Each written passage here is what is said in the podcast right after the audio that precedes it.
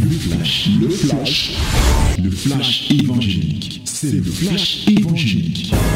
C'est le temps du flash évangélique. Voici le temps de la parole. Voici la minute de la vérité. Bien-aimé, sois très attentif à ce qui est dit. Quand Dieu parle, il faut l'écouter. Parce qu'il a dit, j'honore celui qui m'honore, je méprise celui qui me méprise. Il n'y a pas plus grand mépris que lorsque un grand parle, tu refuses de l'écouter ou bien tu es distrait. Donc, maintenant, c'est Dieu qui te parle. Il faut bien que tu sois attentif et que tu lui ouvres totalement ton esprit et ton cœur. Ouvre donc ta Bible dans Luc chapitre 6. Nous lirons du verset 12 au verset 26. My beloved, this is the time of the word, a special time. Yes, be careful.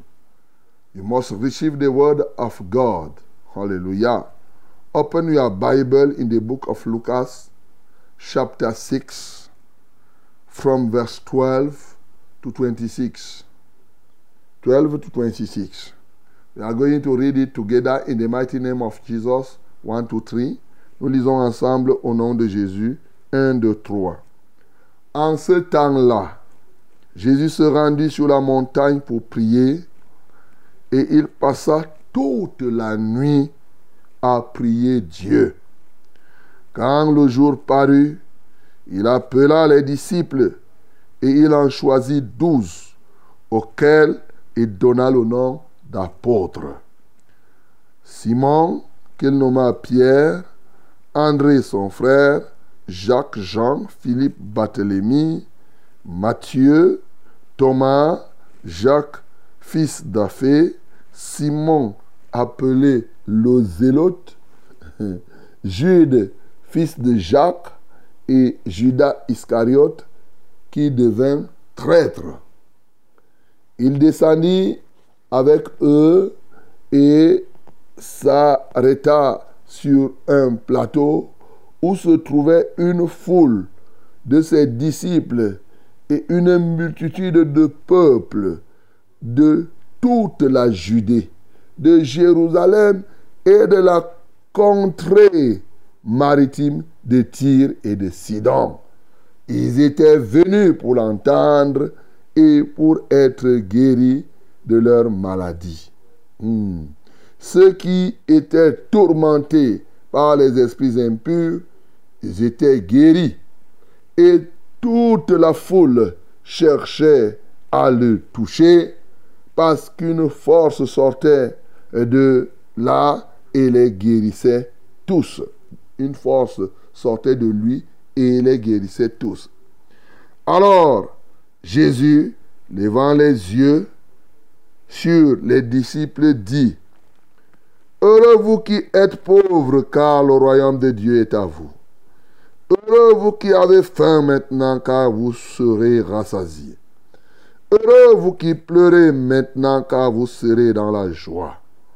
Heureux serez-vous lorsque les hommes vous haïront, lorsqu'on vous chassera, vous outragera, et qu'on rejettera votre nom comme infâme à cause du Fils de l'homme. Réjouissez-vous en ce jour-là et tressaillez d'allégresse parce que votre récompense sera grande dans le ciel. Car c'est ainsi que leur Père traitait les prophètes. Mais malheur à vous, riches, car vous avez votre consolation. Malheur à vous qui êtes rassasiés, car vous aurez faim. Malheur à vous qui riez maintenant, car vous serez dans le deuil et dans les larmes. Malheur lorsque tous les hommes diront du bien de vous, car c'est ainsi qu'agissait leur Père à l'égard des faux prophètes. Amen. oh, mes bien-aimés, quelle merveilleuse parole ce matin. Oui. Jésus a fini, il était au sabbat, il a guéri l'homme qui avait la main sèche, la main droite sèche. Il a mis KO tous ses détracteurs et il continue le ministère. Maintenant, il sent la nécessité, comme tout le monde, il doit aller se ressourcer. Et là, on parle de Jésus homme. Je précise parce que les gens ne comprendront pas. Ils vont dire qu'on dit que Jésus est Dieu. Pourquoi il partait prier Dieu? Mais il était homme ici. Ça, c'est dans sa dimension humaine. Voilà. Donc, Jésus, homme, pour que tu comprennes bien, il va prendre toute une nuit de prière, toute une nuit pour prier. Uh-huh. Tu comprends ici? Il y a des gens que quand on dit qu'on parle à la nuit de prière, ils croient qu'on s'en va faire la magie. Il y a des gens qui ne font même pas les nuits de prière. Jésus faisait les nuits de prière. Toute la nuit, il ne fait que prier. Toi, tu es là, on dit nuit de prière, il dit que c'est quoi ça même encore? Quelle est cette église où on fait la nuit de prière? Tu exposes ton ignorance et ton idiotie. Mais voici la Bible qui te dit que c'est ce que Jésus faisait. Et ceux qui sont de Christ prient toute la nuit. Ils prennent des moments. Et quand il a fini de prier, il a désigné les douze apôtres, dont vous avez les noms là. Je note qu'il n'y avait pas de femmes parmi les douze apôtres là. Voilà. Donc, toi-même, tu comprends la suite. Ici, là, il a désigné les apôtres. Et après avoir fait cela, il prend ses apôtres, il descend. Il trouve dans un plateau une foule. Dans cette foule, la constitution de cette foule est quand même très très importante. Je suis très marqué par le fait que la multitude de peuple de toute la Judée, les gens sont venus de la Judée, de Jérusalem et de la contrée maritime de Tyr et de Sidon. Ah, là pour moi c'est important. Hein? Dit que non seulement les gens de Jérusalem, de la Judée, dit que non seulement les Juifs, mais aussi de l'autre côté de Tyr et de, et de Sidon. Tous ces gens-là, que ce soit les Juifs, que ce soit les autres qui étaient de l'autre côté, étaient venus pour un même but, entendre Jésus et être guéris de leur maladie. Et c'est ainsi que quand il est arrivé, les esprits impurs sortaient, les gens ont été guéris, et les gens voulaient le toucher, que ce soit juif ou bien sidonien, tyrien. Et la Bible dit que la puissance sortait de Jésus et guérissait les gens. Voilà ce que nous avons reçu. Maintenant, dans un troisième temps, il est avec ses disciples et il y a la foule. Mais il va fixer le regard sur ses disciples.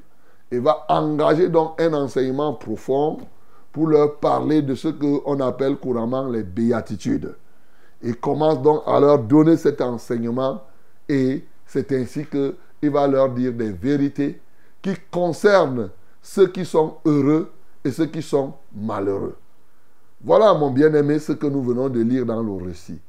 Mais quelles sont les leçons que nous pouvons tirer ici? Qui peuvent nous aider à grandir dans le service de Dieu et à être des vrais adorateurs de Dieu C'est l'orientation que nous avons donnée, mes bien-aimés. Parce qu'il y a beaucoup de leçons. L'une des premières leçons que je veux que tu tires ici, c'est que quand tu veux grandir dans l'œuvre de Dieu, il faut apprendre à faire des nuits de prière toi seul. Tu comprends? Toi seul. Surtout, surtout, quand tu es responsable notamment d'une assemblée ou d'une cellule, où tu es responsable peut-être d'un groupe de femmes, un groupe de jeunes, tu as la responsabilité des gens. Bien-aimé, il faut trouver un moment pour parler à Dieu entre toi et Dieu toute une nuit. Ça t'aide dans beaucoup de choses. Lorsque des décisions fortes doivent être prises, les vraies décisions, c'est dans la prière qu'on prend les vraies décisions. La prière précède les grandes décisions. Vous voyez, vous avez souvent des cas qui vous malaxent, des cas qui vous dérangent. Mais prenez une nuit de prière parler de ce problème de bout en bout. Toi seul, tu fais la nuit de prière. Oui. Alors, quelqu'un va me dire comment il peut faire une nuit de prière seul. Moi, j'en fais. Je vais donc te dire comment tu peux faire une nuit de prière. Ce n'est pas compliqué.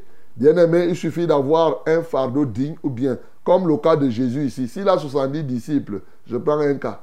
S'il décide de présenter chaque disciple au Seigneur pour 10 minutes, pour savoir si c'est lui qui doit être apôtre, c'est-à-dire qu'il consacre 10 minutes à chacun, il a 700 minutes. 700 minutes, c'est 12 heures de temps. C'est-à-dire c'est de 6 heures à, à c'est de 18 heures à 6 heures du matin. Tu as vu? 18 heures, 6 heures du matin. Rien que, il prend, il dit que je prie pour Omban. Seigneur, tu connais Omban, tu connais ses faiblesses. Quelles sont, tu sais, est-ce que tu veux que je le choisisse comme apôtre ou bien comment? Quand il, il prend la 10 minutes, pendant 10 minutes, chacun, il donne 10 minutes à chacun, il a déjà fait 12 heures de temps. Voyez-vous Et si maintenant, il décide d'utiliser les veilles, il y a 4 veilles de la nuit. Il commence à, s'il commence à 18 heures, il dit que à 20h30, je me repose pendant 30 minutes. À 21h, je recommence. À 23h30, je me repose pendant 30 minutes. À, 3, à minuit, je recommence. Et je me repose pratiquement à 2h30. Et à 3h, je recommence. Je finis à 6h. Tu vois? Il s'est reposé pendant 1h30 minutes. Il y a plusieurs mécanismes. Donc, il faudrait simplement que tu aies, et tu n'es pas obligé de commencer à, à 18h. Tu peux commencer à 21h. Tu peux commencer à 22 heures. Voilà. Pour faire cela, mon bien-aimé. Mais je t'instruis, toi qui es conducteur d'assemblée, toi qui es conducteur d'une cellule, tu es conducteur d'un peuple, il faut trouver le temps pour avoir une nuit de prière, toi seul, pour porter. C'est là où tu passes au peigne fin, une personne après l'autre. Voilà. C'est ce que je vous dis, c'est ce que je fais. Et lorsque tu es responsable de plusieurs assemblées comme moi, comme ça là, il y a des moments où je prends une nuit de prière. Je passe dans la prière une assemblée après l'autre. Quand je finis de prier, pratiquement près de 70 assemblées, je prends une, je prie. Le matin va me trouver là. je ne finis même pas. Donc, donc mon bien-aimé, nous devons apprendre à, à vraiment faire des nuits de prière collectives comme nous les faisons Voyez-vous, il y a la nuit de prière des responsables en passant. Pour ceux qui sont du ministère de la vérité, ce vendredi, c'est le dernier vendredi du mois. Mais en plus de cela, tu peux avoir la nuit de prière toi seul et c'est une très très bonne chose. Voilà ce que je te dis ce matin. Tout dépend de la direction de Dieu que tu recherches, de la grande décision, de la grande orientation que tu cherches à ce que Dieu t'en donne. Ici, la deuxième chose que je voudrais dire pour grandir, c'est le choix. La vie dépend des choix que nous faisons. Jésus-Christ ici, en réalité, a choisi des apôtres. Et la question que je me pose, Jésus était né de la Vierge Marie. Il est né par la vertu du Saint-Esprit. Mais bien qu'il soit fils de l'homme, né de la vertu du Saint-Esprit, il avait besoin de passer une nuit de prière pour faire des bons choix. Il savait que ce choix était déterminant. Bien-aimé, j'insiste encore. Et maintenant, lorsqu'on est conscient que ce choix est déterminant, on prend la nuit de prière. Il a fait le bon choix. Le bon choix, c'est lequel? Il a choisi des hommes qui devaient contribuer, qui devaient participer à l'accomplissement du plan ministériel que Dieu a eu pour lui. C'est ça le choix. Contribuer, c'est quoi? Non seulement à sa présence, mais aussi quand il ne sera pas là. C'est-à-dire Jésus était conscient du caractère éphémère du temps qu'il devait passer. Dans tous les cas, il savait que le temps qu'il doit passer ici sur la terre était limité. Bien-aimé, pour pouvoir servir Dieu et grandir, être consacré, il faut avoir en permanence la conscience que le temps que tu as passé ici sur la terre n'est pas grand. 1 Corinthiens 7, 29 dit, le temps est court. Et dans Ephésiens 5, il dit, rachetons le temps car les jours sont mauvais. Bien-aimé, aujourd'hui, les gens prennent le temps, ils ont l'impression qu'ils ont tout le temps pour faire. Non. Et que tu sois jeune, enfant, gamine ou gamin, bien-aimé, ton temps est court. On n'est jamais trop éloigné de la mort. Et nous vivons ces moments-là. Jésus était donc conscient que le peu de temps qu'il avait à faire encore sur la terre, il devrait capitaliser en faisant déjà des bons choix pour qu'il ne perde pas du temps et trouver, puisque son ministère devait s'arrêter, tu vois donc qu'il faut savoir, avoir en conscience que le temps que tu as à faire sur la terre est court. Mais pour cela, il faut faire des choix qui vont demeurer, qui vont assurer la continuité de l'œuvre, même quand tu ne seras pas là.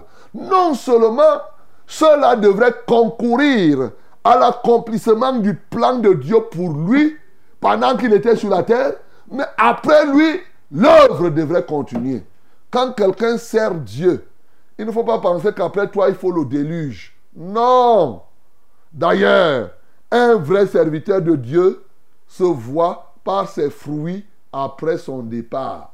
Ça, il faut le savoir. Si toi, tu es un serviteur de Dieu, tu fais les choses, par exemple, on t'affecte quelque part, l'église là reste fermée. Ça veut dire que tu n'es même pas un serviteur de Dieu.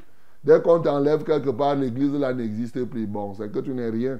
Ah, mon bien-aimé, c'est comme cela que si aujourd'hui Omban n'est plus là et qu'il n'y a personne qui peut continuer à faire fraîche rosée et qu'il n'y a personne pour continuer à faire la vérité, c'est que n'a pas fait son travail comme il se doit. C'est ça que je suis en train de vous dire. Et ici, il a compris. Vous voyez pourquoi dans ses choix, les gens se posent des questions pourquoi il a choisi Judas. Judas, il a choisi parce que Judas devait concourir à l'accomplissement du plan de Dieu. Lui, c'était pour qu'il trahisse. Il a trahi. Lui, c'était pour que Jésus-Christ se rappelle en permanence qu'il y a des ennemis. Il a choisi. Et mais quand vous voyez, il a choisi aussi des gens contradictoires. Peut-être vous ne savez pas. Il a choisi quelqu'un comme Matthieu. Matthieu était un serviteur, comme on a lu l'autre jour. Il servait les Romains. C'est les Romains qui étaient en fait les gens qui gouvernaient à l'époque. Il travaillait au payage pour le compte des Romains. Mais de l'autre côté, il a choisi qui? Simon le zélote. pourquoi on a précisé le zélote? Les zélotes étaient les juifs qui étaient opposés aux Romains. Tu sais ça? C'est des gens qui s'opposaient radicalement, qui disaient que... Et maintenant, quand Jésus vient choisir, il choisit en même temps quelqu'un qui sert les Romains et il choisit l'autre qui refuse de les servir. Alléluia. Il crée donc des gens qui apparemment sont des gens de paradoxe, mais ils doivent vivre ensemble pour que effectivement parce que il faut un tout pour faire le monde. Donc, c'est ce qu'il a fait ici, c'est des choix qui devaient permettre en fait, c'est-à-dire qu'il n'a pas choisi simplement les courtisans, il a choisi des gens qui devaient contribuer à l'avancement de l'œuvre. Il n'a pas choisi simplement ceux qui devaient être là des bénis, oui, oui, seulement des gens. Il a choisi des gens. Dieu l'a conduit à les choisir. Des gens qui pouvaient dire, qui pouvaient dire que vraiment, maître, est-ce que c'est ceci, c'est cela? Voilà, mon bien-aimé, le bon choix est un élément déterminant pour la réussite de ton ministère. C'est pourquoi tu dois être conscient que le temps est court et bien entendu, comme le temps est court, Choisis des gens qui non seulement, j'insiste, des gens entoure-toi, des gens qui peuvent t'aider maintenant et qui pourront continuer le travail quand tu ne seras pas là. Quand tu ne seras pas là-haut. Voilà, je ne fais que te dire. Voilà trois choses que je viens de te dire. Je dois t'en ajouter peut-être deux ou trois encore en fonction du temps, mais le temps, lui, s'en va. Alors, Jésus va maintenant il se retrouve dans un plateau. Je vous ai dit la constitution de, ce, de cette foule. Il y avait les juifs et nous sommes là. Malheureusement, les apôtres n'ont même pas compris. Mais comment Jésus-Christ, quand il est arrivé, il a trouvé la foule, les juifs et les non-juifs mélangés, il n'a pas enlevé les non-juifs. Voilà. Voyez J'insiste parce que vous devez comprendre que depuis là, même quand Jésus est venu, il s'occupait de, de tout ce qui devait être sauvé. Bien-aimés, quand tu veux grandir dans le ministère, ici la leçon que tu peux tirer, c'est ne faire exception de personne. Il y a deux types de personnes ici. Il y a deux camps dans le monde, le camp des pécheurs et le camp de ceux qui sont sauvés, qui ne sont plus pécheurs. C'est tout. Il comprenait, juif ou pas, oh, tu es tyrien ou tu es ceci. Oh. Il n'a fait exception de personne. Et c'est ça. Là, là, là, là, on voit déjà la manifestation de toute la grâce. Quand il fallait guérir, si c'est un Sidonien qui va être guéri, il ne va pas dire que la puissance ne sort pas parce que ça va aller toucher le Sidonien. Non, il guérissait toutes ces personnes-là. Bien-aimés, apprenons à servir parce que nous sommes dans une société aujourd'hui tribaliste. Nous sommes dans une société du népotisme, dans une société de favoritisme.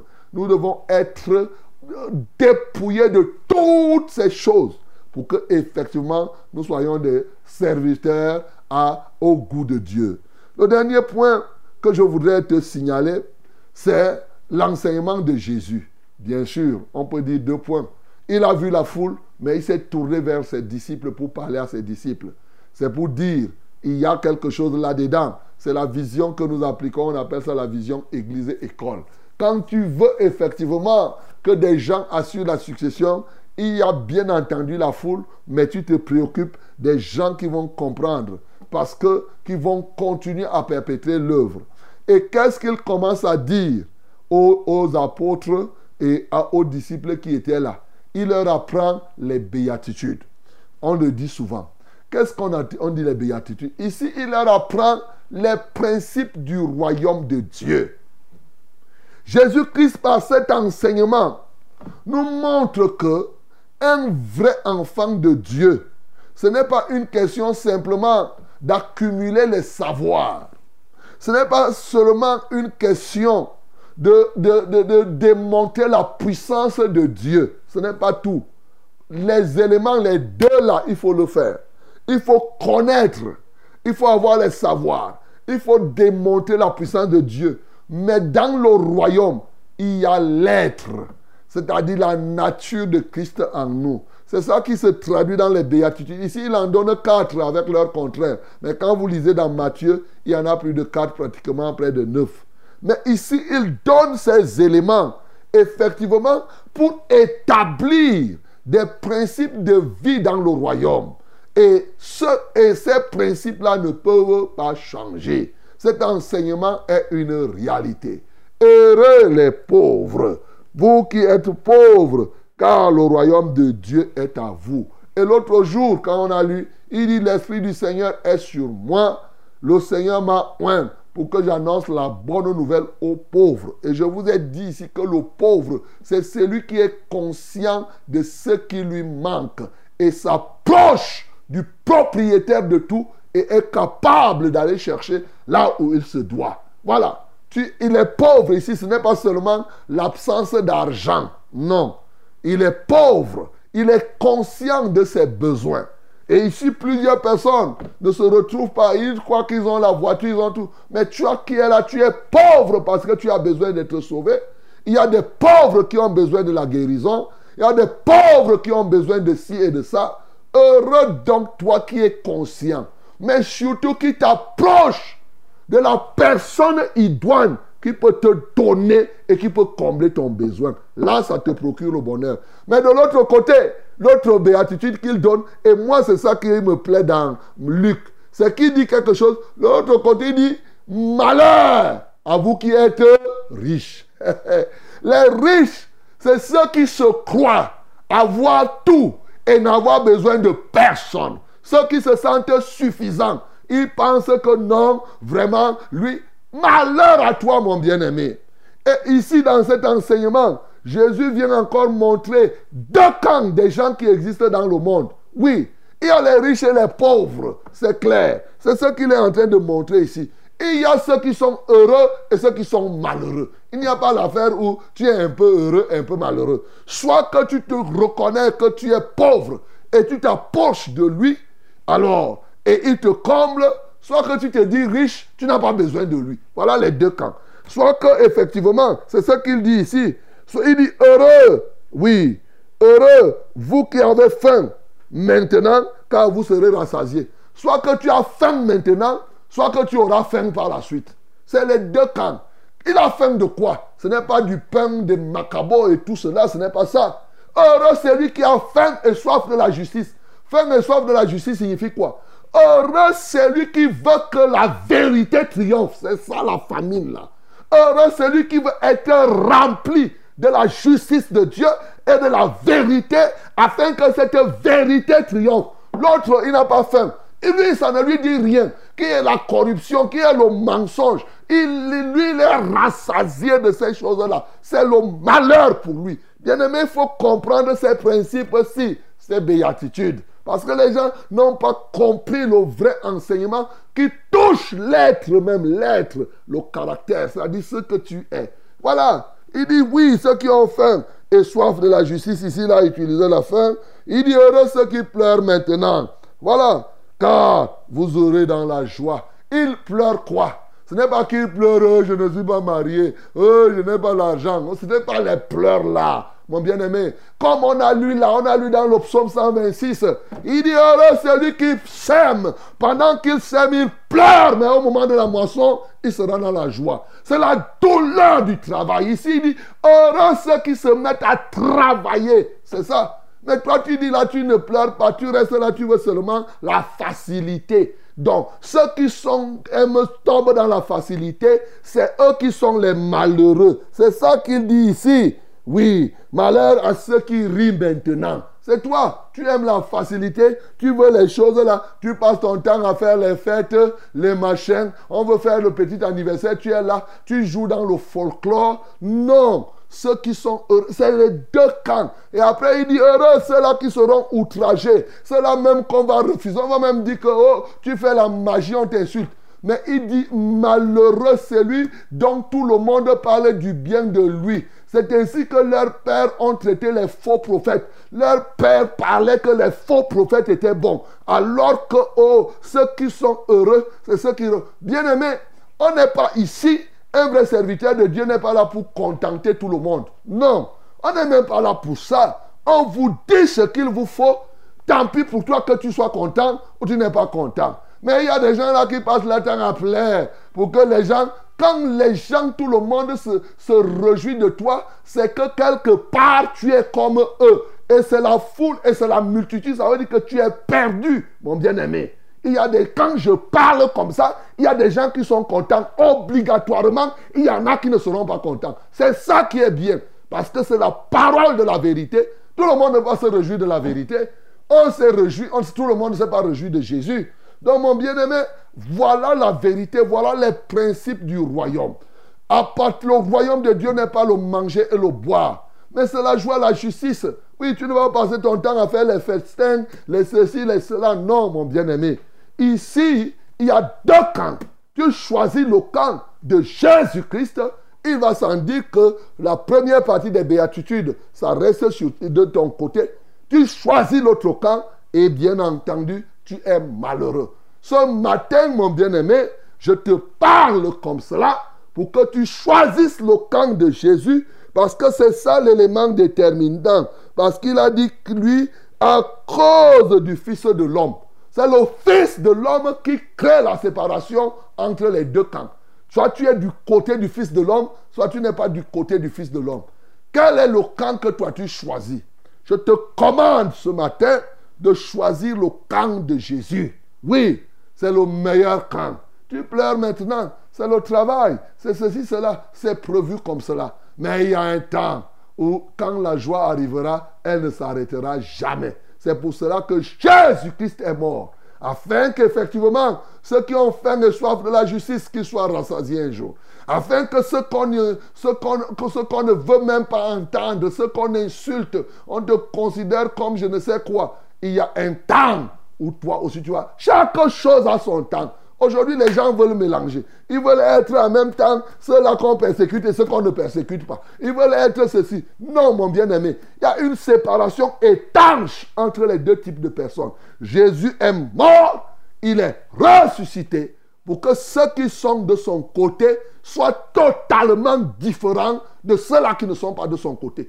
Tout ce qui apporte la confusion dans cette affaire sont des gens qui sont de l'autre côté. Ceux qui sont de Jésus, ils sont distingués et la situation est claire. Que le nom du Seigneur Jésus-Christ soit glorifié. C'était le flash, le flash évangélique. C'était le flash évangélique.